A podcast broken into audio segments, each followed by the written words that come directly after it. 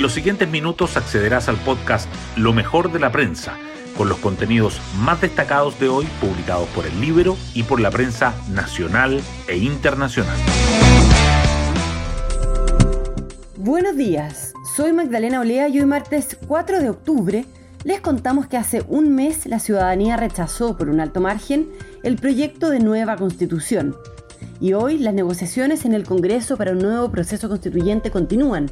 Se busca definir bases, líneas rojas, ponerle bordes a los bordes, como dijo la presidenta del Partido Socialista, y el mecanismo para llevarlo a cabo. En paralelo, el gobierno puso en la agenda el tema del aborto sin causales, generando molestia tanto en el oficialismo como en la oposición. Para algunos el objetivo es dar señales a su propio sector, lo que no le genera grandes réditos. En este contexto, en conversación con el Libero, el experto electoral Pepe Out señala, hasta el más recalcitrante se dio cuenta de que la nueva constitución o es de consenso o no hay nueva constitución. Las portadas del día. La prensa aborda diferentes temas. El Mercurio destaca que el gobierno reafirma la vigencia de su programa tras los dichos de Orellana sobre el aborto sin causales y enreda el diálogo constitucional. La tercera resalta que las mineras registraron fuertes bajas en las utilidades y pagos por royalty en el primer semestre pese al precio récord del cobre. El diario financiero subraya que Hacienda asume una caída del PIB de 0,5% en 2023 y el repunte empezaría en el último trimestre.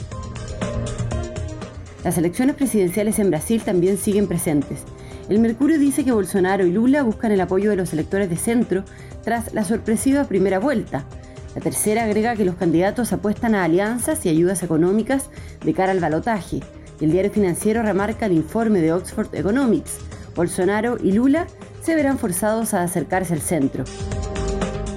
Otros temas destacados en el Mercurio son que el Senado votará la ratificación del TPP-11 y el Ejecutivo insiste en esperar para su entrada en vigor, que el sector servicios evita una caída de la economía en agosto, aunque el ajuste sería más negativo en el último trimestre, y que Hacienda prevé que el balance fiscal de 2022 será el mejor en 15 años, pero advierte un déficit de 2,1% en 2023.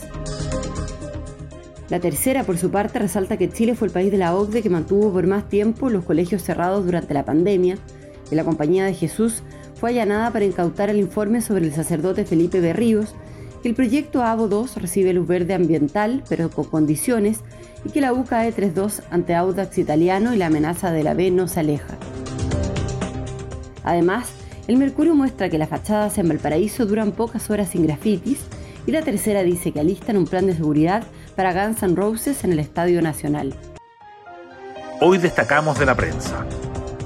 Los dichos de la ministra de la Mujer afirmando que impulsarán el proyecto de ley de abortos sin causales fueron criticados por la oposición que consideran que no es el momento adecuado para discutir sobre aborto. La protección del derecho a la vida es uno de los principios propuestos por Chile Vamos para el nuevo proceso constituyente. El gobierno tildó de artificial esta polémica. El IMASEC sorprendió con una variación nula en agosto. El crecimiento del sector servicios compensó las bajas en comercio, industria y minería, evitando la primera contracción de la economía desde febrero de 2021, como esperaba el mercado, de todas maneras, los analistas siguen esperando caídas a partir de septiembre y ahora prevén un ajuste más negativo durante el último trimestre, por lo que no cambia la perspectiva de recesión. El ministro Mario Marcel presentó el estado de la hacienda pública, donde actualiza las proyecciones económicas oficiales de cara al debate respecto al presupuesto del próximo año. Destacó que el fisco logrará en 2022 su mejor resultado en 15 años con un superávit de 0,9%, aunque en 2023 volverá a tener déficit. Ve déficit fiscal de 2,1% y una caída del PIB de 0,5%. La votación del TPP-11 en el Senado ya tiene fecha, pero el gobierno insistirá en esperar para su entrada en vigor. Los comités parlamentarios acordaron que el convenio comercial se votará el próximo martes. Aunque se da por hecho que será aprobado, la moneda guardará que los acuerdos laterales estén resueltos antes de la notificación a los depositarios. Y nos vamos con el postre del día. El remo le da tres oros a Chile en los Juegos Sudamericanos. La mellizas Antonia y Melina Abraham lograron doradas en el 2 sin timonel y en el cuádruple par corto, acompañadas de las hermanas Victoria y Cristina Hostete. Isidora Neymayer aportó otra en el single ligero. Con esto, el Team Chile ya acumula 24 medallas.